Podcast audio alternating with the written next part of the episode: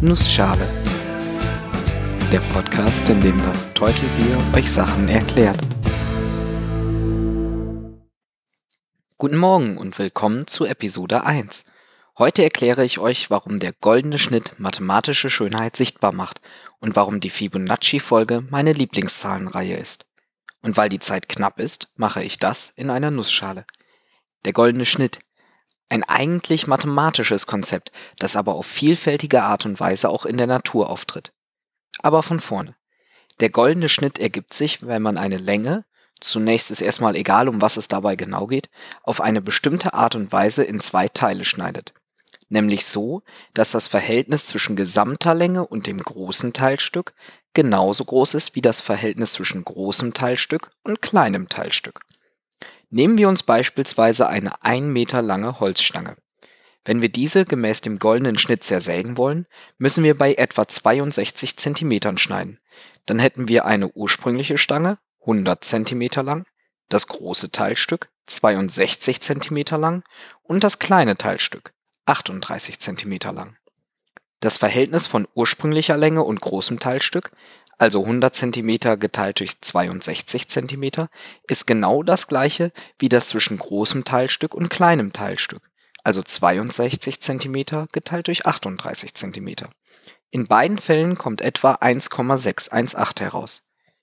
Diese Größe bezeichnet den goldenen Schnitt und wird in der Mathematik als Phi bezeichnet. Längenverhältnisse im goldenen Schnitt werden oft als besonders schön wahrgenommen und man findet sie an vielen Stellen Bittet man jemanden ein Rechteck zu zeichnen, kommt oft ein Seitenverhältnis nahe am goldenen Schnitt heraus. Das goldene Rechteck hat einige interessante Eigenschaften. Teilt man es in zwei Teile, von denen eines ein Quadrat ist, so ist der Rest wieder im goldenen Seitenverhältnis. Dies lässt sich beliebig weit fortführen. Ein solches Verhalten wird auch Selbstähnlichkeit genannt. Ein Objekt kann in sich selber nochmal wiedergefunden werden auch in der Architektur und der Kunst finden sich entsprechende Maße wieder.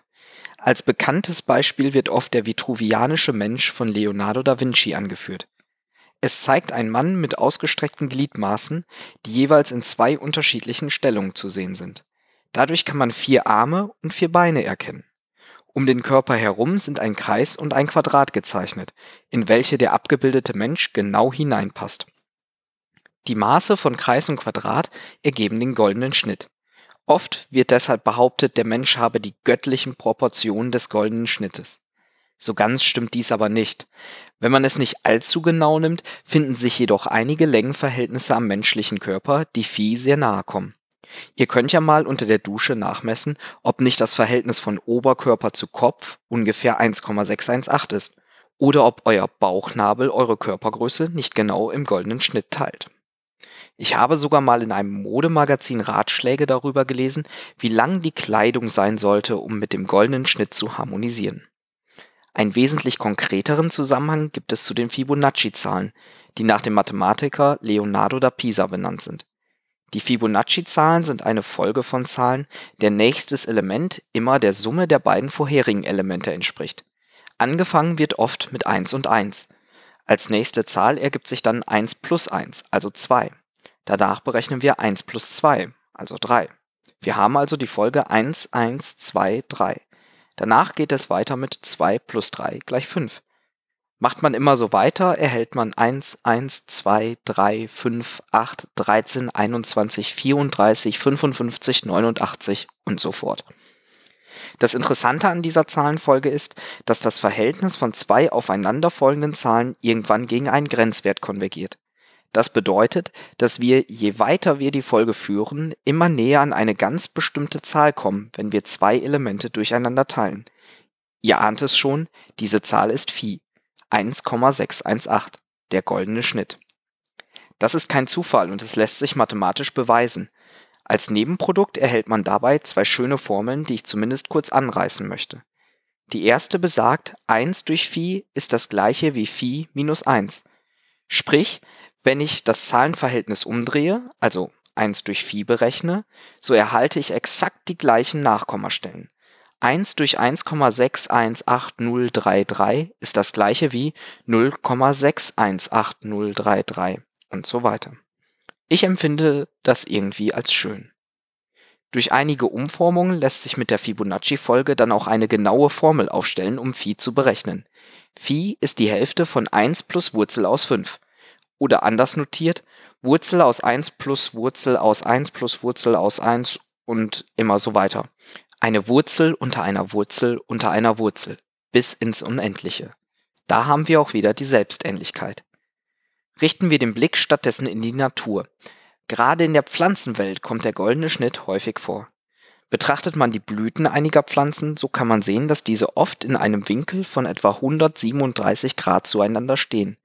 Diese Zahl ist nichts anderes als der goldene Schnitt für Winkel, also der Winkel, in dem man einen ganzen Kreis mit 360 Grad teilt, um dieselben Eigenschaften wie auch bei anderen Längen zu erhalten. Die Biologie vermutet, dass dieses Verhalten die Sonnenausbeute maximiert Selbstähnliche Strukturen, wir erinnern uns an die Rechtecke von vorhin, finden sich beispielsweise in Sonnenblumen oder Fichtenzapfen. Dort kann man Spiralen aus Kernen erkennen und die Anzahl dieser Spiralen in die unterschiedlichen Richtungen sind dabei immer aufeinanderfolgende Zahlen der Fibonacci-Folge. Ursprünglich stammen die Fibonacci-Zahlen übrigens aus dem Tierreich. Leonardo da Pisa hat versucht, die Kaninchenpopulation zu modellieren er nahm an, dass jedes Paar Kaninchen ein weiteres Paar Kaninchen im Monat zeugt. Diese fangen im zweiten Monat an, ebenfalls für Nachwuchs zu sorgen. Die Anzahl der Kaninchen folgt dann den Fibonacci-Zahlen. Auch wenn es mittlerweile umstritten ist, ob Leonardo da Pisa wirklich Kaninchen betrachtet hat oder nicht doch eher Bienen oder vielleicht etwas ganz anderes und ob es wirklich Leonardo da Pisa war, der diese Überlegung angestellt hat. Fibonacci-Zahlen sind aus der Natur genauso wenig wegzudenken wie der goldene Schnitt ich hoffe, ich konnte euch kurz und knapp erklären, warum die Fibonacci-Zahlen meine Lieblingszahlenfolge ist und warum der goldene Schnitt als schön empfunden wird. Ich werde mit Sicherheit in weiteren Episoden noch auf einzelne Bereiche eingehen, die hier nur angeschnitten wurden.